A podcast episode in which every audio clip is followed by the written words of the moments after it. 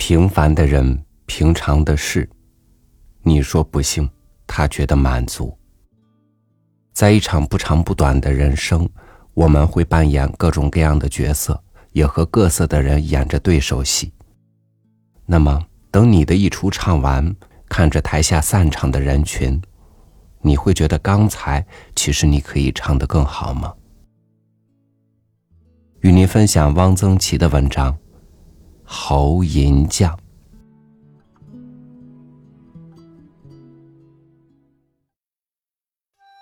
白果子树开白花，南面来了小亲家。亲家，亲家，你请坐。你家女儿不成个货，叫你家女儿开开门，指着大门骂门神。叫你家女儿扫扫地。拿着笤帚舞把戏。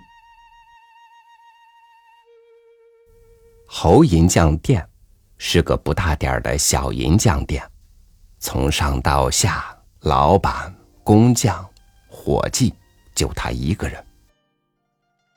他用一把灯草浸在油灯里，又用一个弯头的吹管把银子吹软，然后用一个小锤子在一个铜模子。或一个小铁针上叮叮嘟嘟敲打一气，就敲出各种银首饰。麻花银绣，头帽上钉的银罗汉、银链子、发蓝簪子、点翠簪子。侯银匠一天就这样叮叮嘟嘟的敲，戴着一副老花镜。侯银匠店特别处是。附带出租花轿，有人要租，三天前订好，到时候就由轿夫抬走。等新娘拜了堂，再把空轿抬回来。这顶花轿平常就停在平门前的檐廊上，一进侯银匠家的门槛就看得见。银匠店出租花轿，不知是一个什么道理。侯银匠中年丧妻，身边只有一个女儿。他这个女儿很能干，在别的童年的女孩子还只知道梳妆打扮、抓子儿、踢毽子的时候，她已经把家务全撑了起来。开门扫地、掸土抹桌、烧水煮饭、浆洗缝补，事事都做得很精到。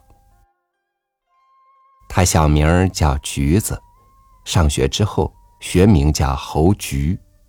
街坊四邻都很羡慕侯银匠有这么个好女儿。有的女孩子多懒贪玩，妈妈就会骂一句：“你看人家侯菊。”一家有女百家求，头几年就不断有媒人来给侯菊提亲。侯银匠总是说：“孩子还小，孩子还小。”千挑选，万挑选，侯银匠看定了一家。这家姓陆，是开粮行的，兄弟三个，老大、老二都已经娶了亲，说的是老三。侯银匠问橘子的意见，橘子说：“爹做主。”侯银匠拿出一张小照片让橘子看，橘子扑哧一声笑了。笑什么？这个人我认得，他是我们学校的老师，教过我英文。从橘子的神态上，银匠知道女儿对这个女婿是中意的。侯菊十六那年下了小定。陆家不断派媒人来催侯银匠早点把事儿办了，三天一催，五天一催。陆家老三倒不着急，着急的是老人。陆家的大儿媳妇儿、二儿媳妇儿进门后都没有生养，陆老头子想三媳妇儿早进陆家门，他好早一点抱孙子。三天一催，五天一催。侯局有点不耐烦，说：“总得给人家一点时间准备准备。”侯银匠拿出一堆银首饰，叫橘子自己挑。橘子连正眼都不看，说：“我都不要，你那些银首饰都过了时，现在只有乡下人才戴银镯子、点翠簪子，我往哪儿戴？我又不输记。你那些银五瓣瓣，现在人都不知道是什么用的。”侯银匠明白了，女儿是想金的。他搜罗了一点金子，给女儿打了一对秋叶形的耳坠，一条链子，一个五钱重的戒指。侯菊说：“不是我稀罕金东西，大嫂子、二嫂子家里都是有钱的，金首饰戴不完。我嫁过去，有个人来客往的，带两件金的，也显得不过于寒碜。”侯银匠知道。这也是给当爹做脸，于是加工细作，心里有点甜，又有点苦。爹问橘子：“还要什么？”橘子指指廊檐下的花轿，说：“我要这顶花轿。”要这顶花轿，这是顶旧花轿，你要它干什么？我看了看。骨架都还是好的，这是紫檀木的，我会把它变成一顶新的。侯菊动手改装花轿，买了大红缎子、各色丝绒，飞针走线，一天忙到晚。轿顶绣了丹凤朝阳，轿顶下一圈鹅黄丝线流苏走水。走水这词儿想的真是美妙，轿子一抬起来，流苏随轿夫脚步轻轻的摆动起伏，真像是水在走。四边的围子上绣的是八仙庆寿，最出色的是轿前的一对飘带，是纳锦的，纳的是两条金龙，金龙的眼珠。是用桂圆壶剪破了钉上去的，看起来乌黑闪亮。他又请爹打了两串小银铃作为飘带的坠角。轿子一动，银铃碎响。轿子完工，很多人都来看，连声称赞：“橘子姑娘的手真巧，也想得好。”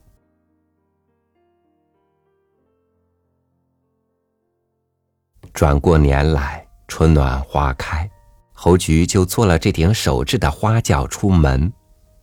临上轿时，橘子说了声：“爹，您多保重。”鞭炮一响，老银匠的眼泪就下来了。花轿没有再抬回来，侯菊把轿子留下了。这顶簇崭新的花轿。就停在陆家的廊檐上。侯菊有侯菊的打算，大嫂、二嫂家里都有钱，大嫂子娘家有田有地，她的嫁妆是全堂红木，压箱底一张田契，这是她的陪嫁。二嫂子娘家是开糖坊的。侯菊有什么呢？她有这顶花轿。他把花轿出租。全城还有别家出租花轿，但都不如侯菊的花轿鲜亮。接亲的人家都愿意租侯菊的花轿。这样，他每月都有进项。他把钱放在银桌抽屉里。这是他的私房钱，他想怎么花就怎么花。他对新婚的丈夫说：“以后你要买书订杂志。”要用钱，就从这抽屉里拿。陆家，陆家一天三顿饭都归侯局管起来。大嫂子、二嫂子好吃懒做，饭摆上桌，拿碗盛了就吃，连洗菜、包葱、涮锅、刷碗都不管。陆家人多，众口难调。老大爱吃硬饭，老二爱吃软饭，公公婆婆爱吃焖饭，个人吃菜爱咸爱淡也都不同。侯菊竟能在一口锅里煮出三样饭，一个盘子里炒出不同味道的菜。公公婆婆都喜欢三儿媳妇儿，婆婆把米柜的钥匙交给了她，公公连粮行账簿都交给了她，她实际上成了陆家当家媳妇儿。她才十七岁。侯银匠有时以为女儿还在身边，他的灯碗里油快干了，就大声喊：“橘子，给我拿点油来。”及至无人应声，才一个人笑了。老了，糊涂啦。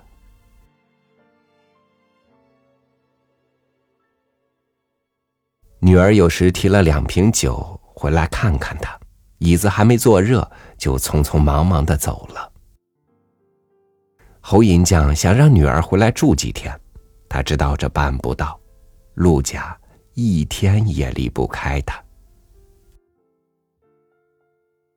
侯银匠常常觉得对不起女儿，让他过早的懂事，过早的当家。他好比一束桃子，还没有开花，就结了果子。女儿走了，侯银匠觉得他这个小银匠店大了许多，空了许多。他觉得有些孤独，有些凄凉。侯银匠不会打牌，也不会下棋，他能喝一点酒，也不多，而且喝的是慢酒。两块从连万顺买来的茶干，二两酒，就够他消磨一晚上。侯银匠忽然想起两句唐诗。那是他留在一封书样式的银簪子上的。他记得的唐诗并不多。想起这两句诗，有点文不对题。姑苏城外寒山寺，夜半钟声到客船。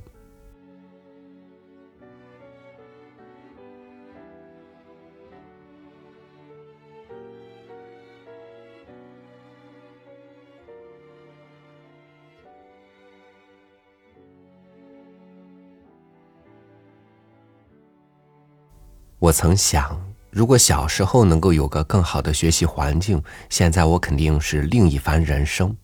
也曾想，如果某个机会是属于我的，那我可能会有更精彩的呈现。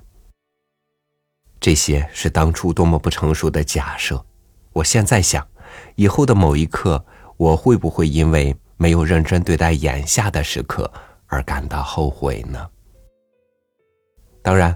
或许你从这个故事里也听出了另一番感受，比如你的至亲可能只是他人的过客，你的至亲也最终可能会成为你的过客，等等。好，欢迎您关注微信公众号“三六五读书”，和我分享你的心情。我是朝雨，祝您晚安，明天见。